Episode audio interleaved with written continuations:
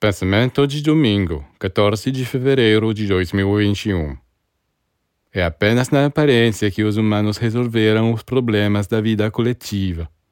Se externamente eles formaram nações, sociedades organizadas cujos membros se apoiam e onde todos estão a serviço de todos e podem desfrutar de tudo, interiormente, eles permanecem isolados, agressivos, hostis uns com os outros todo o progresso que conseguiram alcançar na vida material e prática, no campo da organização e da tecnologia, não foram capazes de transpô-lo para o campo interior.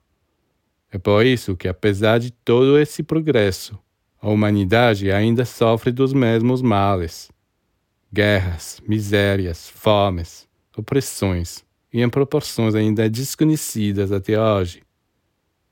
Deve-se entender de uma vez por todas que as melhoras reais só serão alcançadas através de uma profunda mudança de mentalidades.